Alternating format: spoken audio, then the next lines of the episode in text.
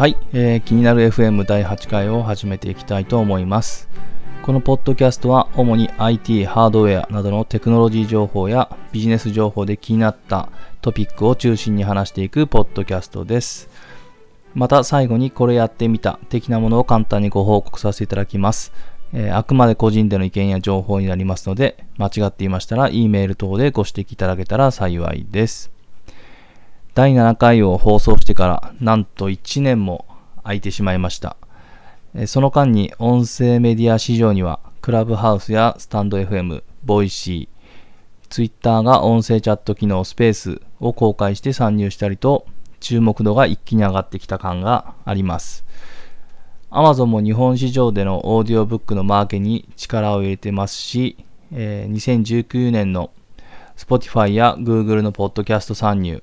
最近ではソニーミュージックもポッドキャスト市場参入を検討とのことで、大手企業の音声市場への注目度が増してきているのは事実だと思います。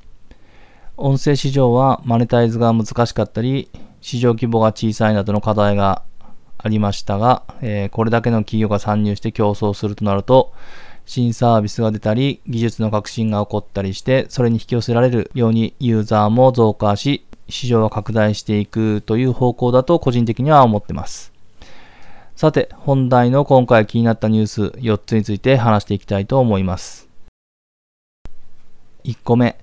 東芝は原理的に破られることがないとされる次世代暗号技術、量子暗号通信を使い世界最長となる 600km 以上の通信に成功したと発表。既存システムの通信距離の3倍から6倍に相当。2026年までに実用化を目指す。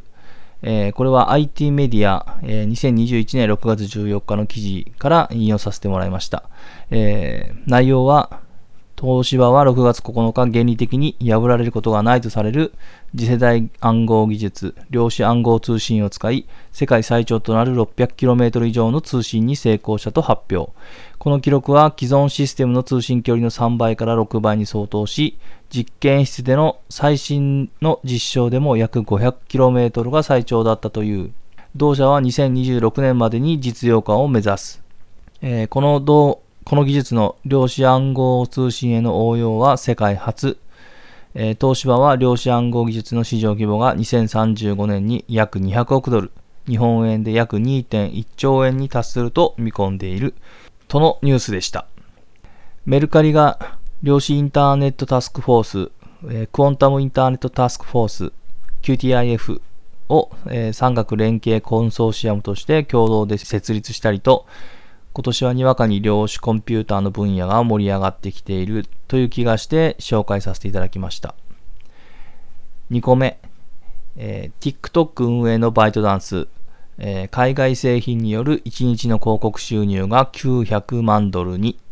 えー、これは、えー、36kr.jp、えー、2021年6月11日の、えー、配信から引用させてもらいました。えー、中国大手ネット企業バイトダンスの海外事業による1日あたりの広告収入が2020年11月から21年5月初頭までの期間で400万ドル、約4億3000万円弱から900万ドル、約9億8000万円まで伸びたという。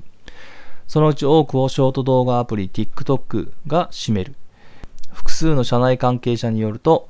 TikTok などの海外向け製品にとって中小の事業者、特に中小規模のインターネット企業が重要な広告収入源であるという。えー、これ取り上げた理由は、えー、TikTok の重要な広告収入源が中小事業者ということが結構意外だったので、えー、紹介してみました。3つ目、Z 世代に支持される音声 SNS パラレル運営が12億円を調達。海外展開にも本腰。えー、これは CNET Japan 2021年6月11日のニュースから引用させていただきました。Z 世代の若年層を中心に利用される音声通話 SNS アプリパラレルを運営する、えー、パラレルは6月11日、ジャフコグループ KDDI オープンイノベーションファンドアンリ、えー、ダブリューベンチャーズ、三菱 UFJ キャピタルから総額12億円の資金を調達したことを発表。合わせて同日付で会社名をリアクトからパラレルへ変更し、コーポレートロゴやパラレルのサービスデザインも刷新。パラレルは仲の良い友達や家族と学校帰りや仕事帰りにオンライン上にたまり場を作り、長時間会話をしたり、YouTube などのエンタメコンテンツを一緒に楽しんだり、トランプやオセロ、ダーツなどのゲームを遊んだりできる音声通話アプリということです。音声分野での新しいサービスが盛り上がってきているようなので、えー、この記事紹介してみました。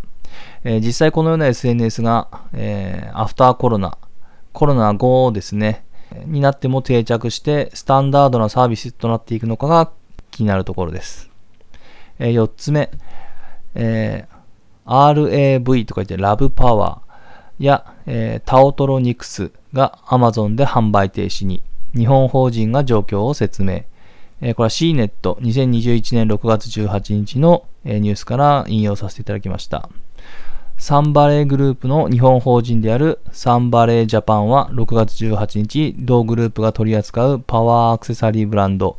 えー、ラブパワー、オーディオブランド、タオトロニクス、スマートデバイスブランド、これバーバーでいいんですか ?VAVA とか言ってあるんですけども、えー、の製品や、えー、6月16日より Amazon で販売停止になったと発表した。サンバレーグループはラブパワー、タオトロニクス、ババなどのブランドを持つ中国新鮮のテクノロジー企業。えー、これ取り上げた理由はですね、これまあ同じ内容がですね、ギガジンというニュースサイトでも報じられていまして、えー、原因はどちらの記事も不正レビュー問題と報じていました。おそらく Amazon を利用したことのある方なら一度は目にしたことがある日本語が不自然な高評価レビューや発売して間もないのにやたら高評価ばかりが目につく無名ブランドの電気製品や日用品などですね。この問題は3、4年前から問題になってはいましたが、やっと Amazon も重い腰を上げたようです。ですが、この問題の対処にかなりの時間がかかっている気がしますね。これは Amazon で出品しているセラたちの多くが中華系業者なんですが、アメリカの電気製品分野に至っては半分以上を占めるのではないかというほどの大勢力です。なので、えー、おそらく Amazon としてもビジネス上の本音と建前の狭間で対処しづらかった面があるだと思います。ちなみにそのような中華業者からの情報によると、一時的にバンされたけど、バンっていうのは、えー、販売停止ですね、えー、中国国内で売るよりもアメリカや日本で売る方が何倍も利益率が高いので、また手法を変えて販売を、えー、していきたいということを言ってました。